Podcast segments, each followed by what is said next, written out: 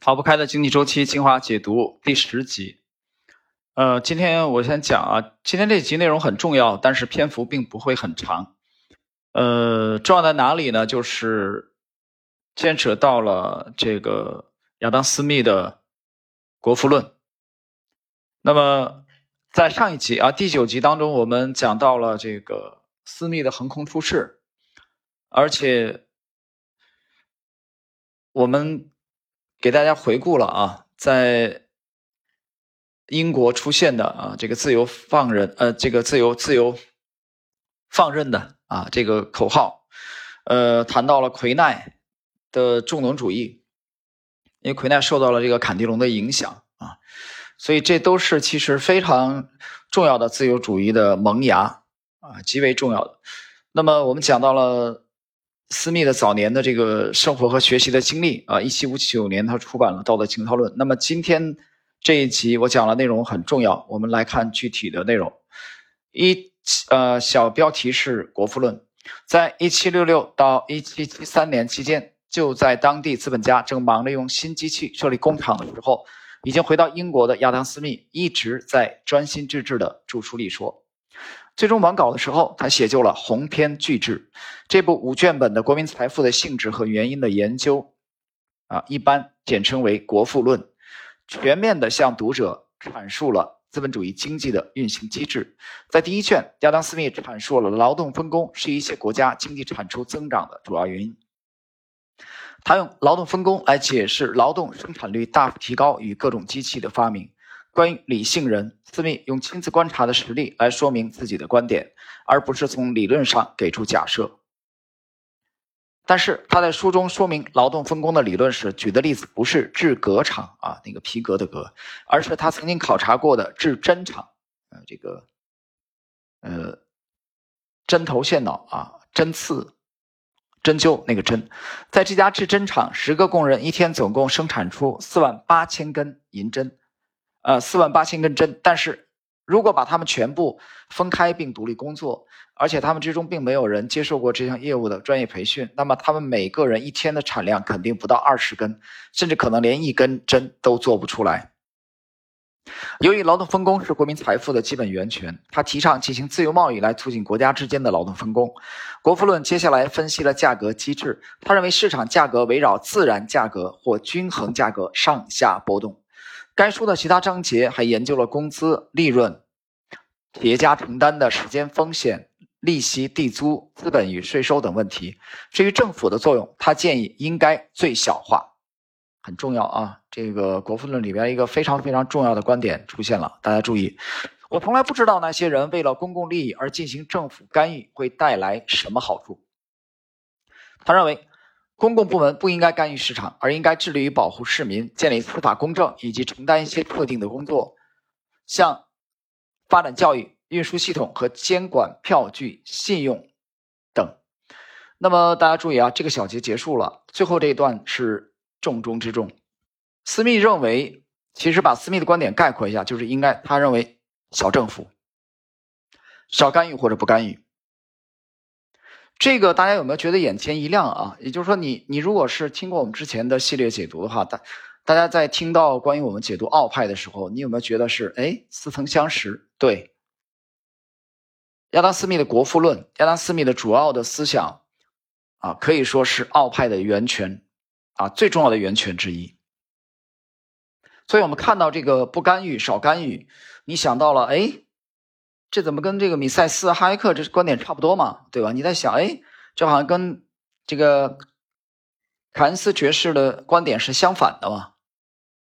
所以我说这一节的内容极为极为重要啊！就是你去研究奥派的起源的时候，你一个一个的往上这个啊上说，你最终哎能找到亚当斯密，最终你能找到国富论。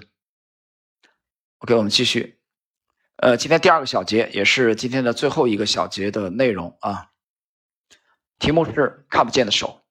然而，私密著作最重要的部分并不是它的局部分析（括弧其中多数是正确的），而是一个至关重要的基本原理：自由是最有效率的经济模式啊，freedom。啊，这是我们今天整个这一集当中的最重要的内容：自由是最有效率的经济模式。他在书中得出结论：如果让每一个人成为自己利益的守护者，而且依靠自私的力量，那么资本主义经济就是最理想的。他只是追求自己的利益，像在其他许多场合一样，他受一只看不见的手的指引，去尽力达到一个并非他本意要达到的目的。而且，我们与生俱来的追求优越生活的愿望，至此也不会改变。他一遍又一遍、不厌其烦地在书中重复这样的话语：我们的晚餐不是出自屠户、啤酒商或面包师的恩惠，而是出于他们的自利的打算。啊，自己的自利益的利，自利。我们不要向他们祈求怜悯，而要诉诸他们的自利之心。我们也不要，我们也绝不向他们谈论自己的需要，而只谈论对他们的好处。斯密如此强调这个原理，并不意味着他把市场经济想象成一个乌托邦式的天堂。他认为，雇主总是尽力压榨劳动工资，商家总是尽力消灭竞争。生产商总是尽力共谋提高价格，而工人们对此感到非常厌烦。有些人一辈子都处于贫困潦倒之中，但是总体上看，经济体系会快速成长，而且那只看不见的手——市场的力量，将会迅速的对成长路径的任何偏离加以纠正。太好啊！其实停顿一下，各位，其实每当我读到这一段的时候，我都觉得真是，嗯，茫茫大海当中的指路明灯。啊，私密的出现，国富论的出现，私密的自由主义思想的出现，啊，关于市场尊重市场的，啊，这个横空出世，给这个自由主义经济啊点燃了 这个指路明灯。他讲到，大家回顾一下，大家注意看啊，看不见的手，市场的力量，就是你要尊重我们这个小节的题目，看不见的手，看不见的手是谁呢？不是 government 是谁？是 market 市场。刚才开篇这个小节开篇讲到了这个 price 的重要重要作用，价格的重要作用，对吧？那讲市场，市场的重要作用，那这个看不见的手，所以谁来调节？谁居主导地位？是 government 吗？不是，是谁呢？是 market。所以刚才第一个小节讲到什么？小政府。那么，什么大呢？大市场，尊重市场的力量。市场是最聪明的，市场它会调节。那么，再回到刚才我们这个第二个小节里边，他讲到了自利的行为啊。他提出一个观点：自由是最有效率的经济模式。有人说：“哎，自由怎么是最有效率的经济模式呢？”如果你对这一点理解的够透彻，我推荐你去读一下美国安兰德的著作。啊，他的著作争议很大，啊，但是我认为，呃，非常非常精彩。那么，自利啊，自私是推动人类社会进步的源泉啊。有人可能刚看到读到这里的时候，听到这里的时候，他觉得是不是耳朵出了问题？要么就是主播的嘴巴出了问题，要不然这句话写的有问题，印错了吗？没印错。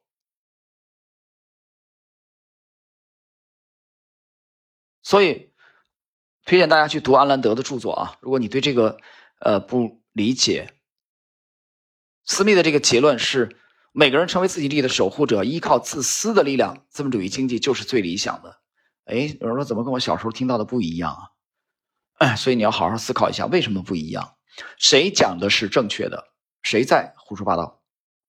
好，我们看最后一段啊，今天的最后一段，也今天这一集也是第二个小节。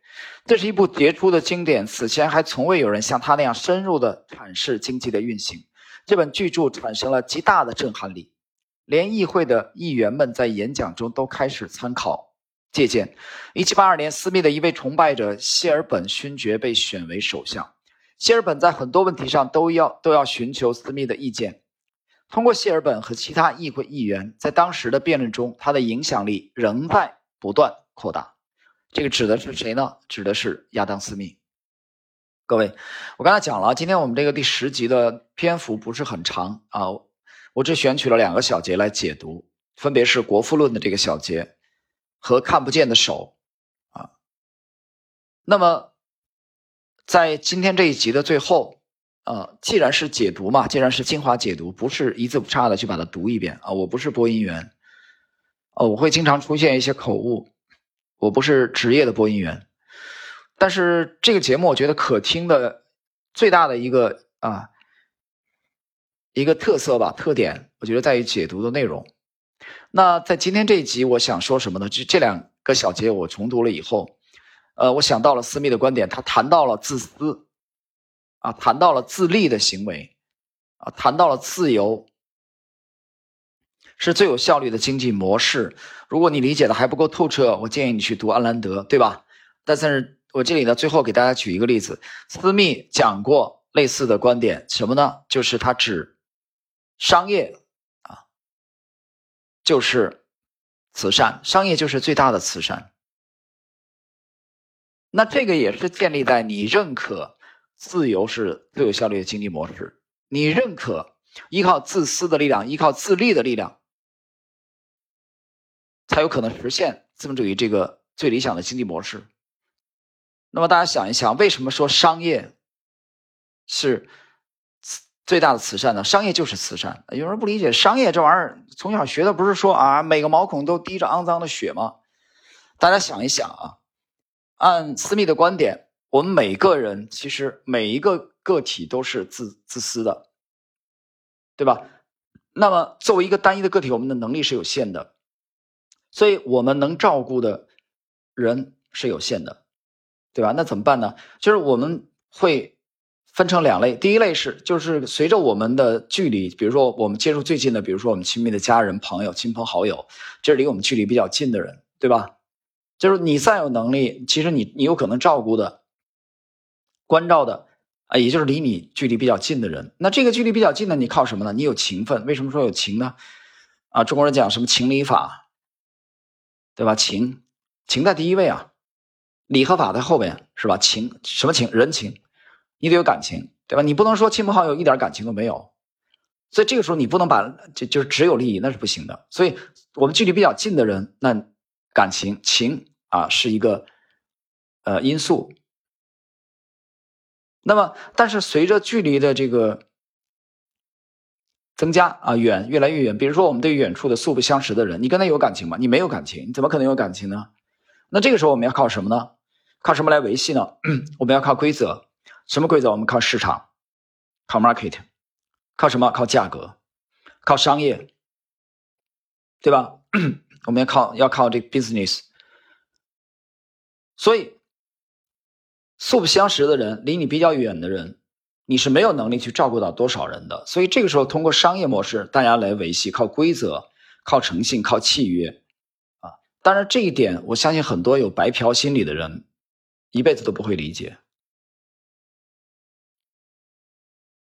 好了，各位，我们今天呢，这个对第十集啊，我觉得这一集极为重要，啊，第十集的这个解读就到这里，嗯，希望大家可以去。